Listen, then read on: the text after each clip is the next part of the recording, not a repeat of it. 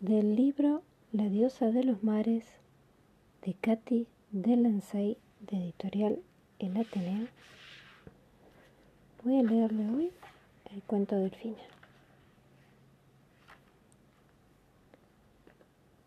Es un cuento sobre la ecología marina con traducción de Marcela García Enríquez de Suri. Alejados de las grandes ciudades, los habitantes de la isla viven felices y tranquilos, gracias a la abundancia de peces y a los campos dorados de trigo que cubren sus tierras fértiles, tienen todo lo que necesitan. En la familia de Sebastián, el oficio de pescador se transmite de generación en generación. Cada día, Sebastián y sus hermanos zarpan en sus barcos para regresar con los peces que necesitan los pobladores de la isla. Los pescadores cantan bajo las cálidas caricias del sol, acompañados por los delfines y tortugas de mar. Las gaviotas, tentadas por el olor del pescado fresco, siguen a los barcos de cerca. La vida así es simple y bella. Nada puede empañar esa felicidad. Un día, un enorme barco pesquero llega hasta las costas de la isla, sembrando temor entre los pescadores. La tripulación lastima delfines, tortugas de mar y peces sorprendidos por las filosas redes sin valor alguno para los pescadores furtivos, son devueltos al agua heridos o muertos. Capturan muchísimos peces una y otra vez, hasta que comienzan a escasear en la isla de Sebastián. Así pasan los años. Pocos se preocupan por la suerte de los habitantes de la isla, y menos aún por el mar. El desconsuelo se siente en todos los rincones. El mar se viste de rojo y sufre por su destino. Desde las profundidades del mar, una extraña fuerza perturba las mareas. Elinea, la diosa de los mares, está enojada. Hace mucho tiempo que contiene su ira ante los pescadores furtivos. Pero ya no puede soportarlo más. Irresponsables, ¿es esta su manera de agradecer al mar por todo aquello que les brinda? Roja de furia y blandiendo un tridente, Elinea despliega su larga cabella, cabellera agitando enérgicamente las aguas. Grandes ráfagas de viento comienzan a levantarse, acompañadas de una lluvia torrencial. Una feroz tormenta sacude a los saqueadores. Pero el gran barco pesquero es tan sólido que la tormenta no logra detenerlo. La furia de Linnea es tan grande que hace que sus cabellos crezcan y crezcan hasta quedar enredados en las inmensas redes. Su tridente desaparece entre las olas y privada de sus poderes, Elinea queda atrapada. Poco a poco, la apariencia de las aguas va cambiando. Las mareas están perturbadas y perdidos en este mundo ahora huérfano, los peces se extravían en las profundidades. Su madre ya no está allí para mecerlos con sus dulces canciones. Ya no pueden ponerse al abrigo en sus brazos ni jugar entre sus cabellos. Orgullosos de esta presa excepcional que les traerá muy buen dinero, nada menos que la diosa de los mares, los pescadores furtivos organizan una subasta secreta, a la cual son invitados los más grandes coleccionistas de criaturas extraordinarias del mundo entero. Una isla diminuta y casi escondida se convierte en el escenario de un evento espantoso. Y es la isla de Sebastián. Una mañana, mientras pasea, Sebastián oye un canto que proviene del viejo molino abandonado. No es para nada un canto común, sino un lamento suave, parecido a una plegaria. Al acercarse queda estupefacto. Una inmensa criatura se encuentra encadenada dentro de un enorme acuario. Se trata de Elinea, la diosa, antes tan poderosa, manifiesta la angustia y el disgusto que la invaden girando en el estrecho, demasiado estrecho espacio donde la han encerrado. Elinea mide veinte veces el tamaño de un hombre. A ver, ¿cómo es Elinea? Algunos peces escapan de su piel de coral y la abrazan para consolarla. Es muy bonita, pero pobrecita, porque eso es injusto porque no, no hay que hacer eso a la naturaleza, hay que disfrutarla porque después, eh, porque después no se queda nada, las olas están aburridas, los delfines no tienen con nadie que jugar. Exacto. Bueno, vamos a ver cómo sigue. Sí. Le besan los brazos, el cuello y el rostro que expresa tristeza y enojo. Un cartel colocado frente al gran acuario dice, en venta al mejor postor. Sebastián pronto comprende lo que está por suceder y conmovido se acerca al vidrio para intentar ayudar a la cautiva, quien le devuelve una sonrisa melancólica. ¿Quién es? Ese es Sebastián, creo. ¿Quién eres? pregunta dulcemente. Soy Elinea, diosa y madre de los mares, responde con un gemido. El joven pescador se estremece, comprende que la captura de Elinea está relacionada con el desastre que ha ocurrido en la isla y le pregunta cómo ayudarla. Allí, donde se esconde el sol y la luna se despierta, descansa mi tridente. Gracias a su poder podrás cavar un camino hacia el mar y liberarme de las cadenas. Así, al llegar la marea, seré libre. Sebastián tiene miedo. Solo conoce una vida sencilla, común, pero acepta su singular destino. Su amor por el mar es tan fuerte y sincero.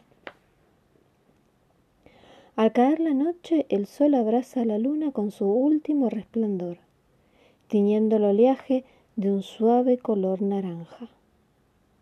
Sebastián observa el mar, dispuesto a soltar amarras. Al volverse la luna más brillante, divisa una extraña luz que surge del horizonte. Enseguida se abalanza sobre su bote.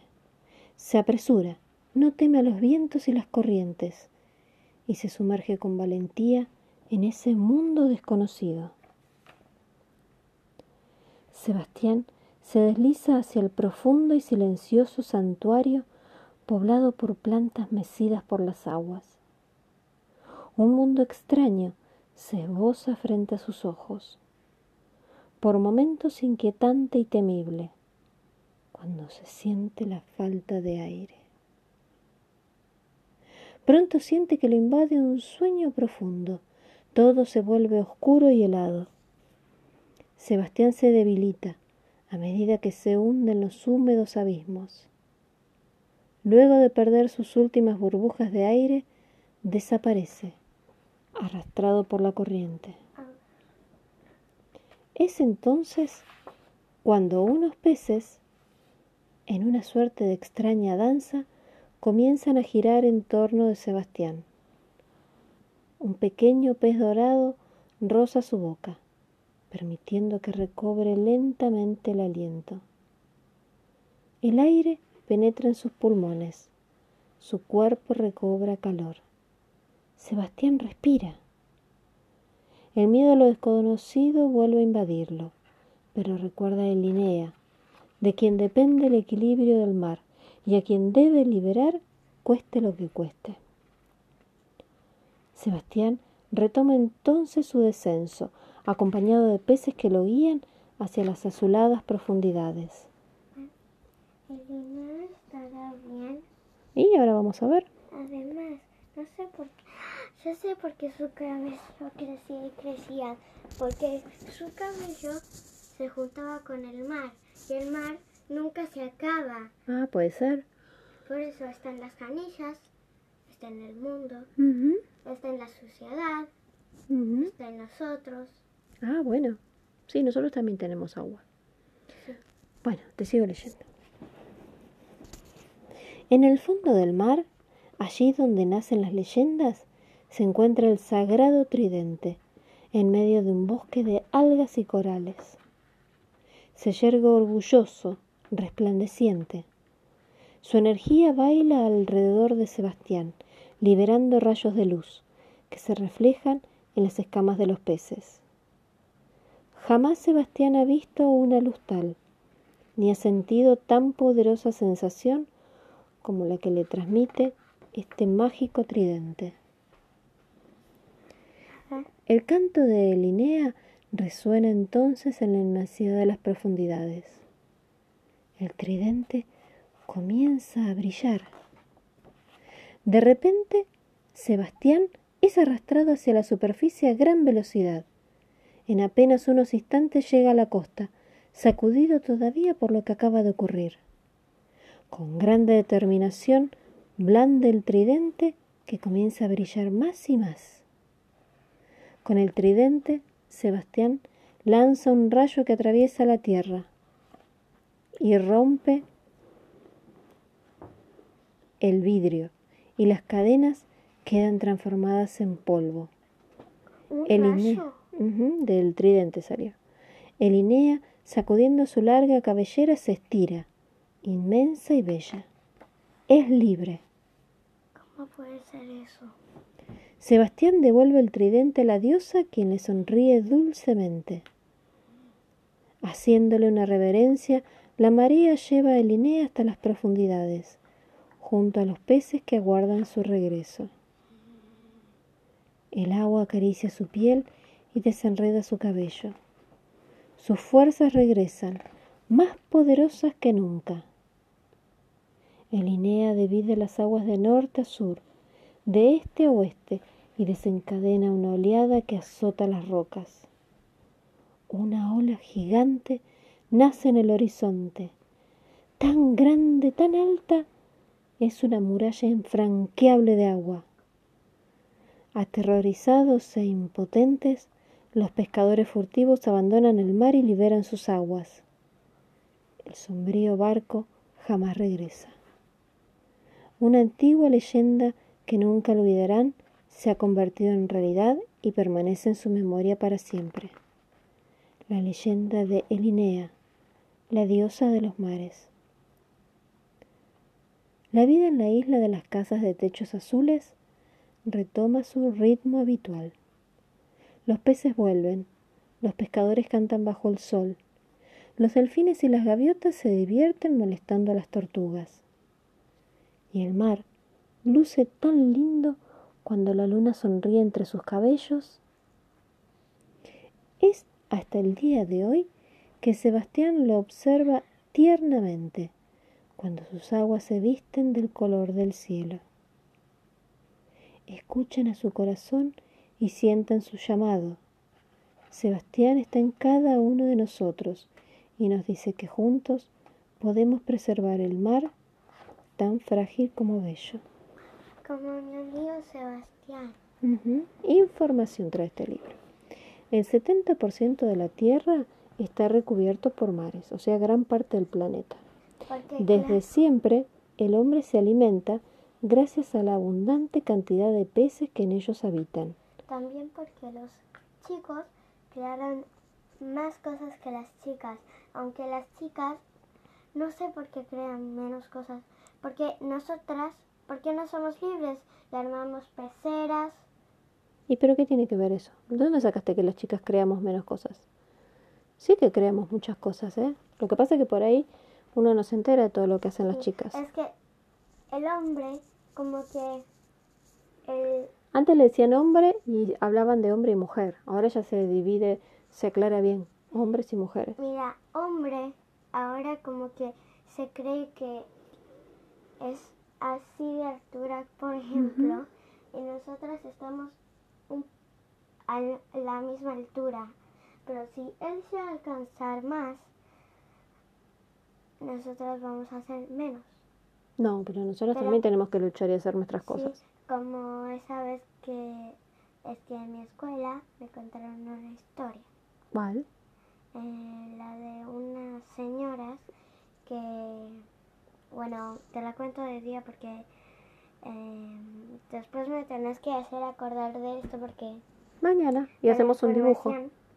Sí, porque yo me contaron algo que era muy triste y ahora no me quiero dormir con eso en mi cabeza. Bueno, te termino de leer esta parte de información.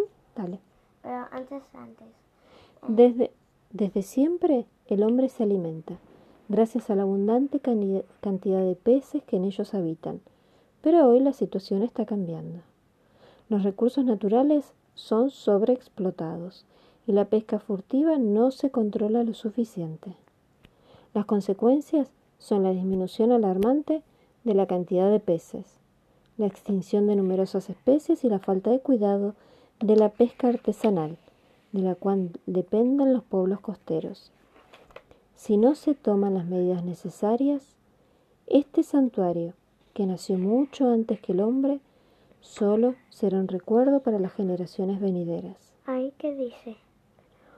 Cuenta la leyenda que en la profundidad de las aguas habita la diosa de los mares. En la antigüedad los hombres le rendían culto, pero hoy ha quedado en el olvido. Sin embargo, en ocasiones las leyendas se tornan realidad cuando las personas de buen corazón hacen lo imposible por preservar el equilibrio de la naturaleza. Y colorín colorado, Este este cuento ha terminado.